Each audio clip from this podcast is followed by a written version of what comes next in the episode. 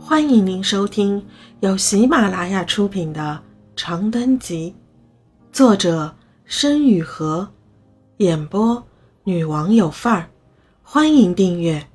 正轨二，姐，你说妈妈会让我们进去做美容吗？不好说，我摇摇头，估计要看她心情。李婉英撇了撇嘴，伸着脖子转过头去。剪彩仪式实在是很简单的过程。姨妈不知道从哪里找了个摄影师，和一排小姑娘一起捧着长长的红色丝带，拿着剪刀向摄像头不自然地微笑着。尽管那笑容着实不怎么好看，但我还是觉得有很久没有见过这样的姨妈了。我有很久没有见到这样意气风发的、自信满满的、不受任何人的桎梏的姨妈了。一、二、三，咔嚓一声，丝带落断，周遭响起稀稀落落的掌声。其中拍手最卖力的要是我和李婉英。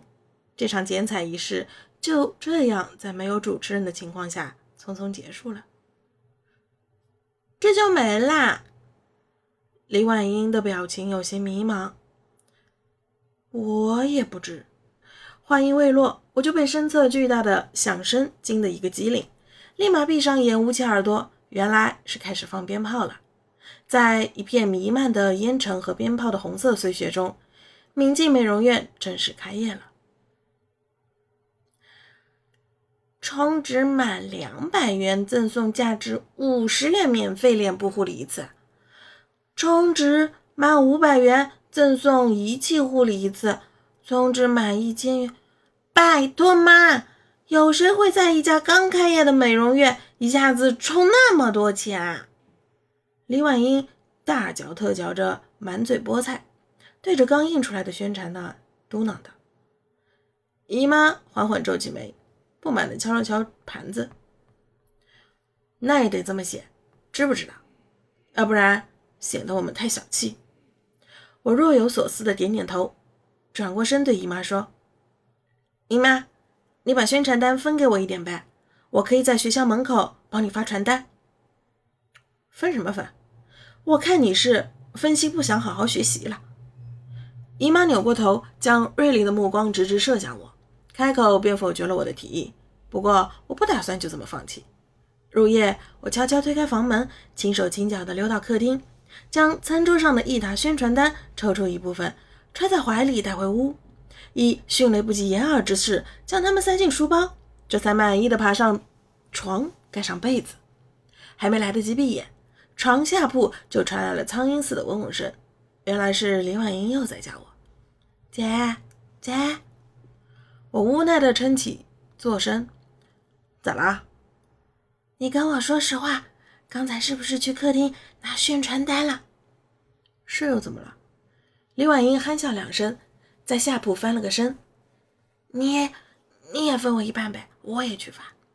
不行，我果断拒绝道，想都别想，简直是在开玩笑。假如我一个人被姨妈逮到，那还不算什么，可如果再加上一个李婉英，那姨妈的怒火势必会转移到她一个人身上，就李婉英那点脆弱的承受能力，估计又要哭鼻子。你不分给我，我就告诉妈妈。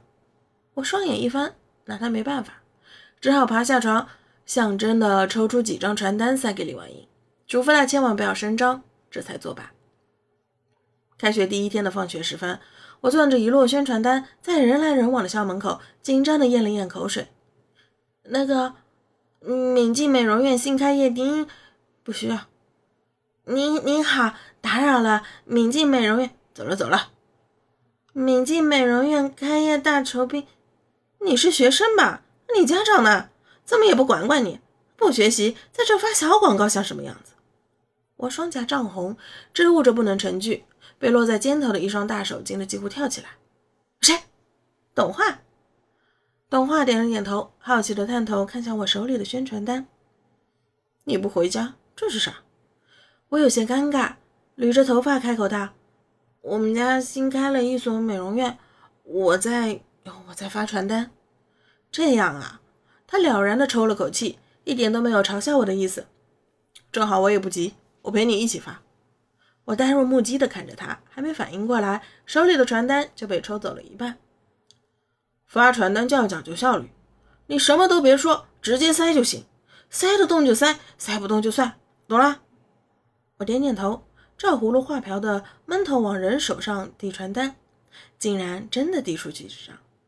你看，这样不就好了？董华扭过头朝我笑，也不知道为什么，一看见他笑就觉得心慌的厉害，只好很快扭过头去，假装什么都没听到。过了一会儿，迎面走来一位我认识的学生家长，我愣在原地，正纠结着要不要上前发传单，就被人一眼瞅到了。哟，这不是罗润吗？还没回家？你妈没来接你？黄旭的妈妈推着电动车走近。朝我咧嘴笑了笑，那个阿姨好，我妈这两天忙，我自己回家。哦，她忙什么呢？我一噎，犹豫着捏紧了手中的传单，最终还是咬牙递了出去。她新开了一家美容院，开业大酬宾，您要不要看一？哎呦喂，彭静之前的公司怎么回事？倒闭啦？我听说他前些日子打官司来着。是真是真假的？这怎么还做起美容院生意来了呢？我脸色惨白的站在原地，牙齿几乎都在打颤，根本不知道该怎么回答。正在此时，董华身后轻轻摸了摸我的肩胛骨，上前道：“阿姨，你家小黄今天好像被班主任叫去谈话了，您不知道吗？”啊啊！这……我感激的看了董华一眼。发现他的目光根本没有从我身上移开。夕阳西下，我同董华无声的对视着，世界的潮水自我们身后短暂的退去了。听众朋友，本集已播讲完毕，请订阅专辑，下集精彩继续。